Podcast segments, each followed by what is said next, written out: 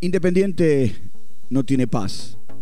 Ese sería un poco el título de nuestro podcast del día de hoy. Y ya por supuesto voy a adentrarme en eh, esta definición y en esta situación de por qué digo que Independiente no tiene paz. Footbox Argentina con Walter Zafarian.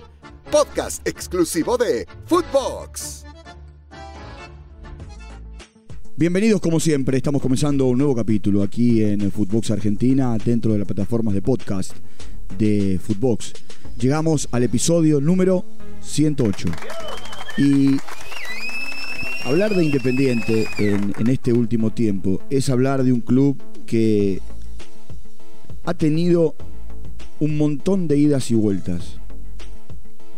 Hace un año aproximadamente el capitán y referente, que es Silvio Romero, fue a reclamar por su salida a partir de una deuda. Después terminó, terminó arreglando, se quedó, es una de las figuras que tiene el equipo que, bueno, que por ahora sigue dirigiendo Falcioni.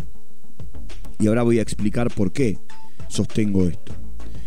El domingo pasado, es decir, hace 72 horas, en Independiente debió realizarse la elección presidencial para saber si Moyano, que es el presidente actual, Rudecindo, que es un candidato opositor, o Doman, que es candidato opositor y que en la Argentina es un reconocido periodista, se quedaban con la gestión por eh, el próximo periodo de gobierno en Independiente.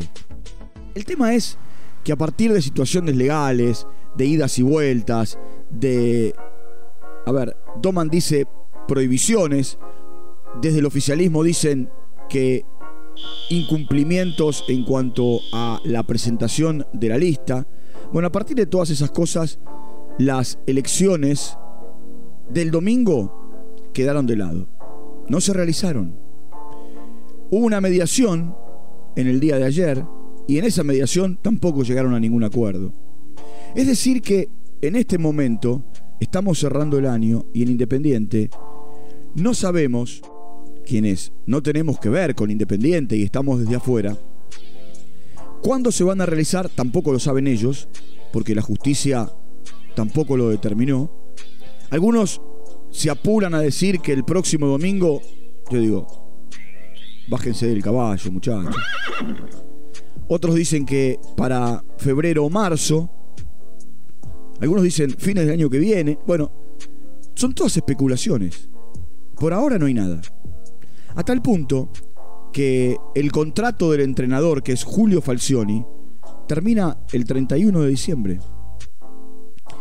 Y bueno, por mandato, el oficialismo que hoy tiene a Hugo Moyano como candidato en la elección, pero presidente en, eh, en ejercicio, es quien debe tomar la decisión.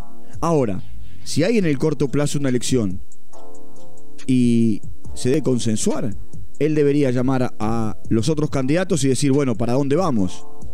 El tema es, que solamente puedo llamar a el señor de apellido Rudecindo, porque él no reconoce la otra lista a partir de todo lo que ocurrió eh, desde la previa del eh, tiempo electoral.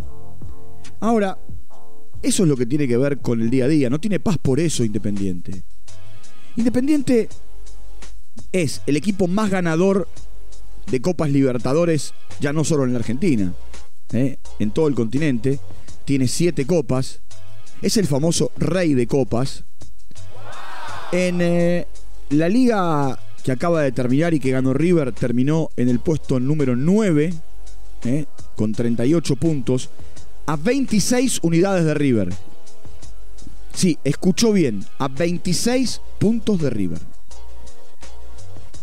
Un equipo que de 25 partidos ganó 10, empató 8 y perdió 7. Un equipo que hizo 27 goles pero le marcaron 24. Un equipo que en el acumulado del año sumó 38, 58 puntos en realidad, 38 en el segundo semestre, 20 en el primero, que terminó octavo y que, bueno, se metió en la Copa Sudamericana. Y esta ha sido la metodología de Independiente para llegar a la Copa Sudamericana. En este último tiempo, ¿no? Por supuesto. Y las veces que jugó la Copa Libertadores, lo hizo a partir de haber ganado la Copa Sudamericana. Una vez con Mohamed, la ganó, y otra vez con Ariel Holland. Después no pudo llegar a Copa Libertadores por acumulación de puntos. Independiente va a entrar en 2022, por supuesto, como el resto de los equipos del fútbol argentino, eh, con un pequeño detalle. Entrando a 2022, Independiente va a cumplir exactamente 20 años sin conseguir un título local. El último lo ganó en 2002, aquel equipo que dirigía Américo Rubén Gallego, inobjetable campeón, inobjetable campeón, indiscutido campeón. Eh, y bueno, de esa manera también eh, está enrarecida la situación. Se hablaba de Silvio Romero, bueno, de, de esos eh, goles que hizo Independiente, de esos 27, Romero hizo 10. Ahora, es un equipo que también no solamente deberá definir la situación del el entrenador de Falcioni, sino también deberá definir la, la situación de algunos futbolistas. Independiente necesita vender. ¿A quién? ¿Hoy tiene para vender? ¿Tiene ese jugador al que apuesta para vender y vendiéndolo, bueno, va a sanear una economía que dicen también es complicada. Cuando digo dicen es porque nadie desde el oficialismo cuenta cuáles son los verdaderos números y los opositores, los candidatos opositores, dicen que el pasivo es altísimo. Sosa, que es arquero, se va, o por lo menos se le termina el contrato. Eh, tendrán que ver qué pasa con con Silvio Romero, si lo venden o no lo venden. ¿Qué pasa, con, ¿Qué pasa con la joyita Velasco? Que también siempre aparecen ofertas o sondeos por él. Hay chicos para proyectar en Independiente. Barreto, Costa, Ortega, eh, Velasco, eh, Zurita, eh, Pacini, Pozo, Ostachuk. ¿Quién más? A ver. Brian Martínez.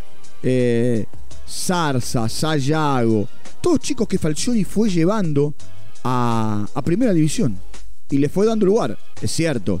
Son chicos que rondan entre los 18 y los 21 o los 22 años. Yo podría sumarle a Alan Soñora, que si bien no se formó en Independiente, es un jugador de 23 años, que ha tenido buenas y malas en, eh, el equipo que, que dirige Falcioni. ¿Qué pasará con el colombiano Roa en Independiente? Esa es otra situación. ¿Qué pasará con el perro Romero? Eh, ¿Qué pasará con Mingo Blanco? Ya sabemos que Herrera, Jonathan Herrera se va porque lo anunciaron. Todo esto tiene que ver con eh, un año, un año complicado para, para Independiente.